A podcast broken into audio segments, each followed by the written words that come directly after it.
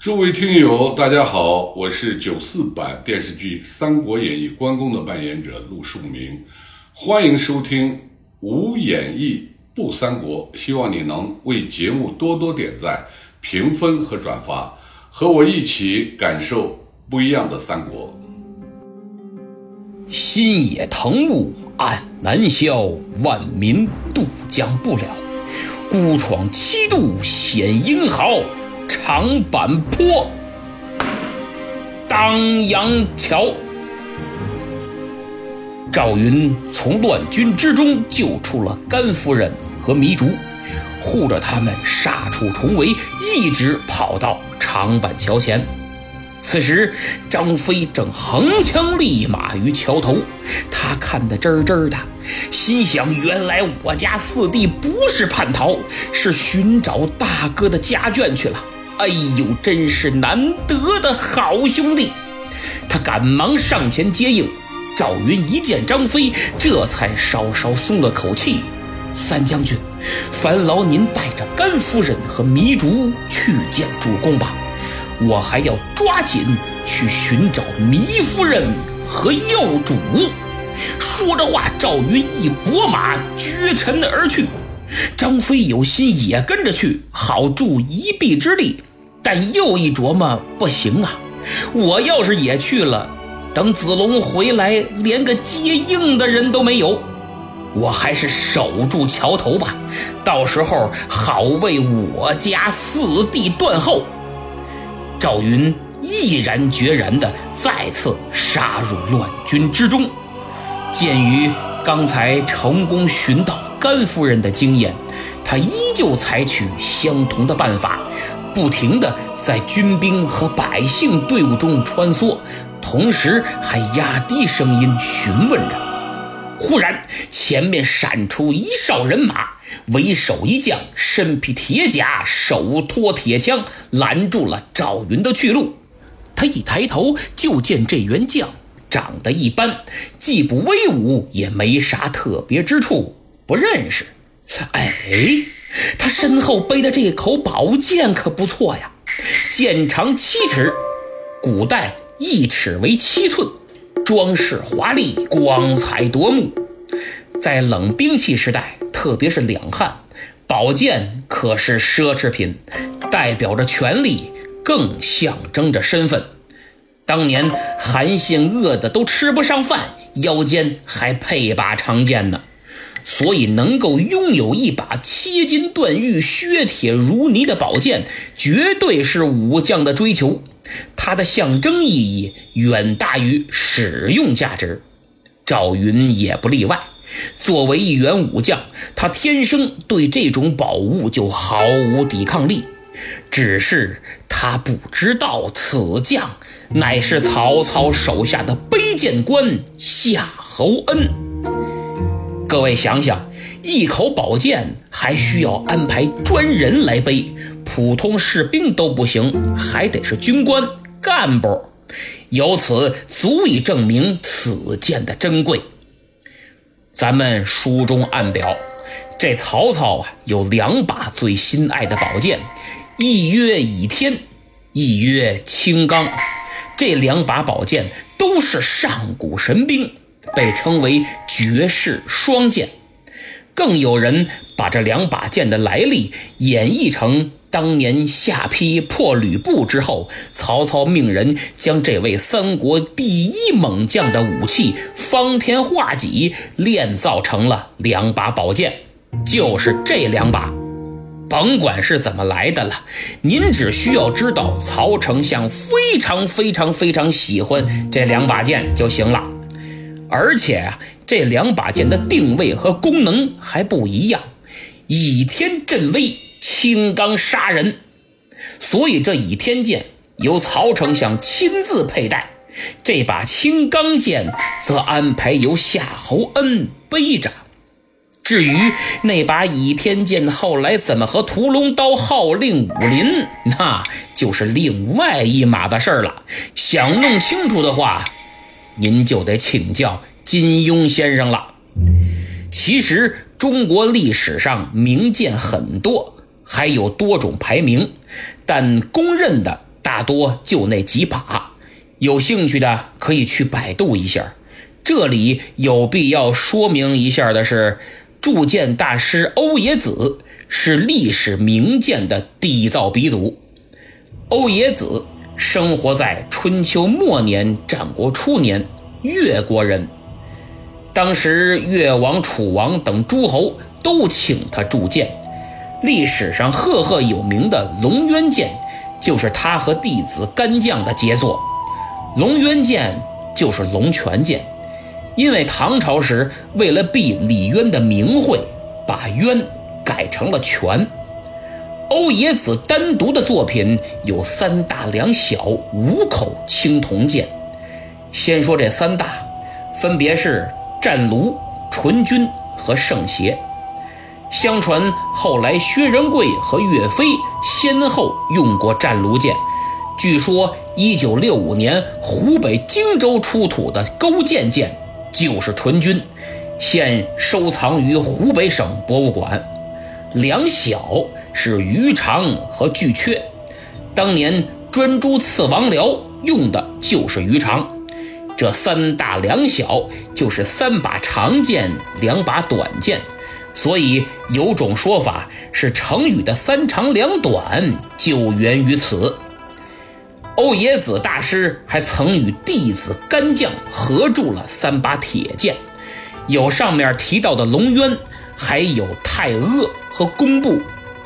传说伍子胥和文种都是用工部这把剑自杀的。不过，以上这些名剑仅限于历史传说或各种版本的演绎。而今天夏侯恩所背的青钢剑，足以和这些名剑相媲美呀，怎能不叫子龙将军眼前一亮？按说这夏侯恩身为背剑官，应该与曹丞相寸步不离，因为青钢剑是负责杀人的嘛。否则，曹丞相来了兴致想杀个人，一伸手没人递宝剑，多扫兴啊！但这夏侯恩呐，是个眼皮薄的人。他看这刘备一溃千里，身边的战将纷纷追击，立功的立功，敛财的敛财，个个是盆满钵满。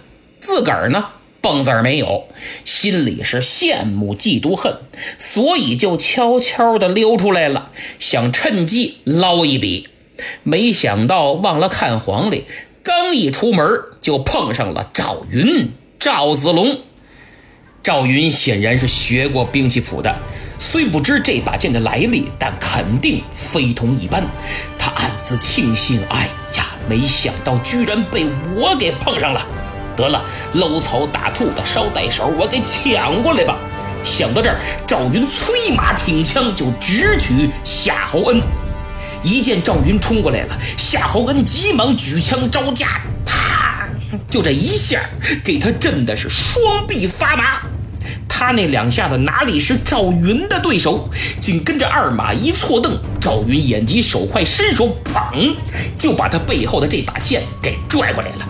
绑宝剑的判甲刀咔嚓就给拽断了。这赵云得多大劲儿？夏侯恩哎哎一摘来，差点从马上摔下来。这时候他才反应过来，嘿，你怎么抢我宝剑呢？这哪行啊？这剑不是我的呀，是我们丞相的。回去我可怎么交代啊？你快还给我！这是夏侯恩同志留在世间的倒数第。二句话，因为他立刻就看见了一道光，一道寒光。原来赵云左手抢过宝剑之后，顺势也枪交左手，腾出右手握住剑柄，苍啷一声，宝剑出鞘，呜，是斜肩带背就劈下来了。夏侯恩看到的正是这个镜头，他都没来得及像紫霞仙子一样试探试探赵云到底是不是他命中注定的那个人，自己的脑袋就已经飞到了半空中，嗖嗖嗖嗖，还转圈呢。这一切来的太突然、太惊悚、太刺激了，以至于他的脑袋是边转圈边惊呼：“好快的剑！”这就是夏侯恩此生的最后一句话。当赵云手起剑落之时，鲜血从脖腔喷涌而出，洋洋洒洒。用刑侦的专业术语，就是呈喷溅状向四周扩散，弄得周围什么灌木丛、土地，还有旁边的百姓、士兵、战马，这身上哪哪都是。随后是哭啾一声，无头尸体就摔落马前。赵云也被震撼了，真没想到这把剑居然如此锋利。他仔细观瞧，剑柄上刻有“青钢”二字，这才知道自己抢到了一把神器。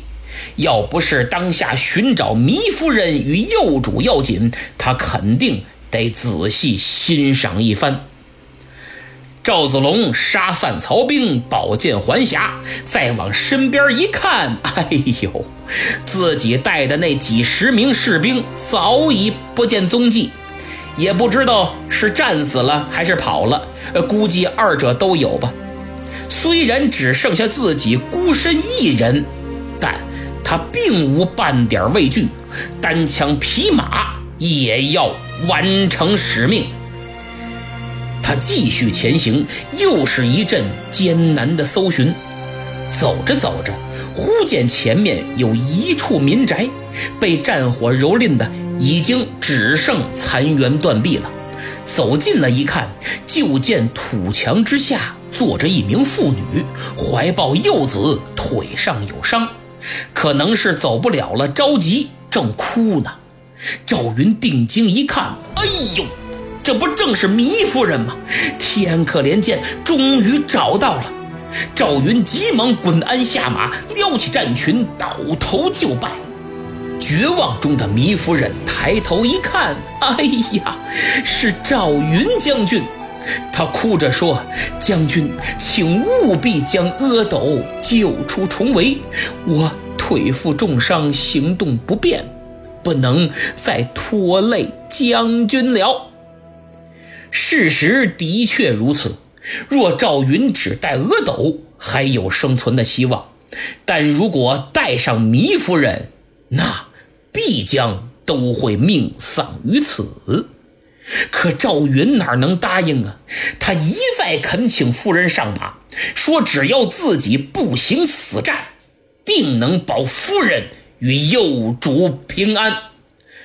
二人就这么僵持不下，但形势已然万分危急，容不得一秒的拖延。糜夫人见赵云如此坚持，她急中生智，忽然抬起手向子龙身后一指：“将军，你看那是何人？”就在赵云扭向回头的一瞬间，糜夫人把阿斗放在地上，紧咬牙关向前猛爬两步，一头就扎进了旁边的枯井。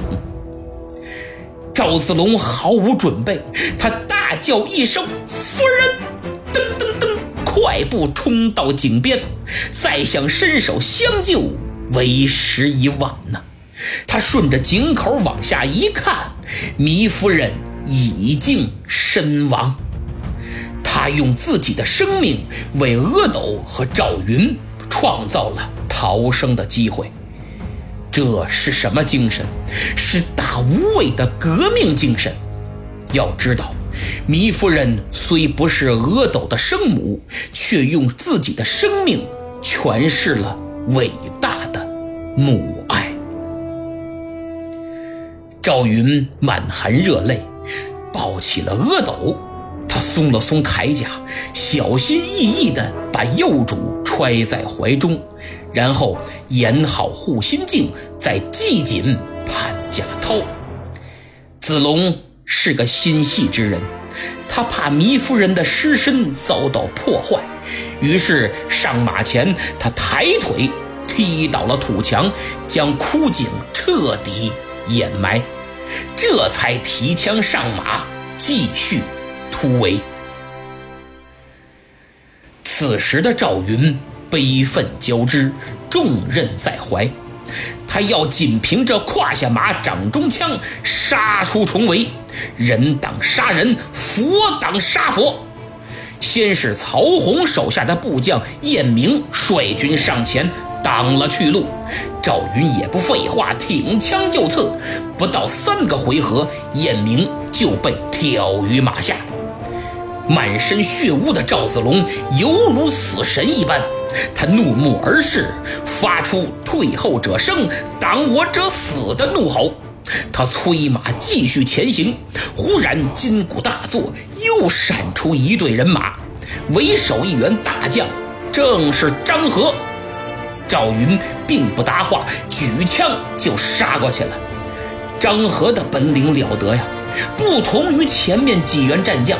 所以二人你来我往，十几个回合未分胜负。张合虽久经战阵，但从未遇到如此厉害的对手。赵云心急如焚呐，根本没心思与之缠斗。这刀枪无眼，万一伤了怀中幼主，可如何是好？于是他瞅准机会，虚晃一枪，突围而走。张合一看。哪里跑？在后是紧追不舍，周围的曹兵曹将也纷纷赶来围追堵截。赵云眼都红了，他快马加鞭，手中的亮银枪好似出水蛟龙，挑死一片一片的，真是碰着就死，挨着就亡。可就在他拼死奋战之时，只听胯下战马一声长嘶，是连人带马就掉入了陷马坑。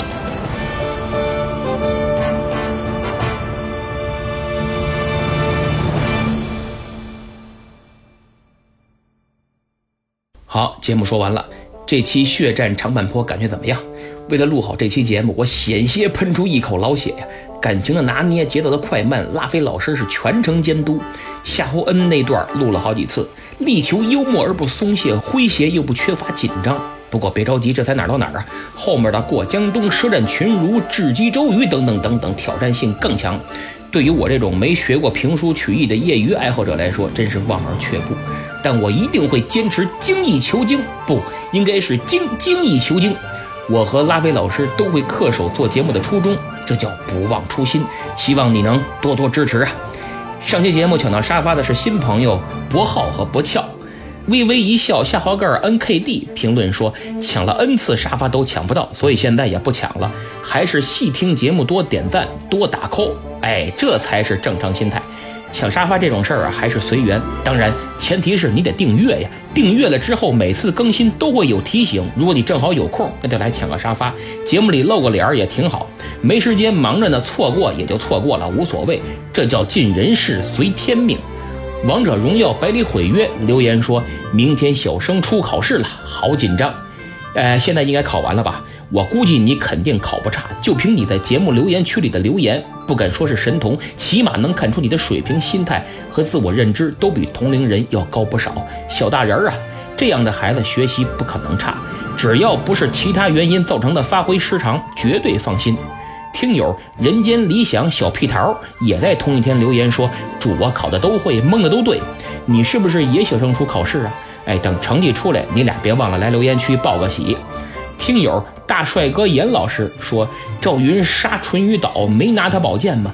您记混了，宝剑在这回呢，剑长七尺，还是口大宝剑呢。”下面说一下本周收听时长排名第一的是夜很凄凉下滑盖灵威，本周互动排名第一的是行者无疆下滑盖 QE，打赏本周终于有了，有三位，第一名是熊和军。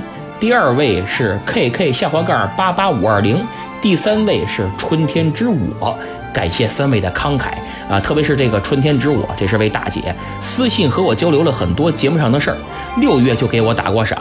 因为年纪的原因呢，他手机用的不太熟。可为了支持本专辑，私信我现学的如何订阅和点赞。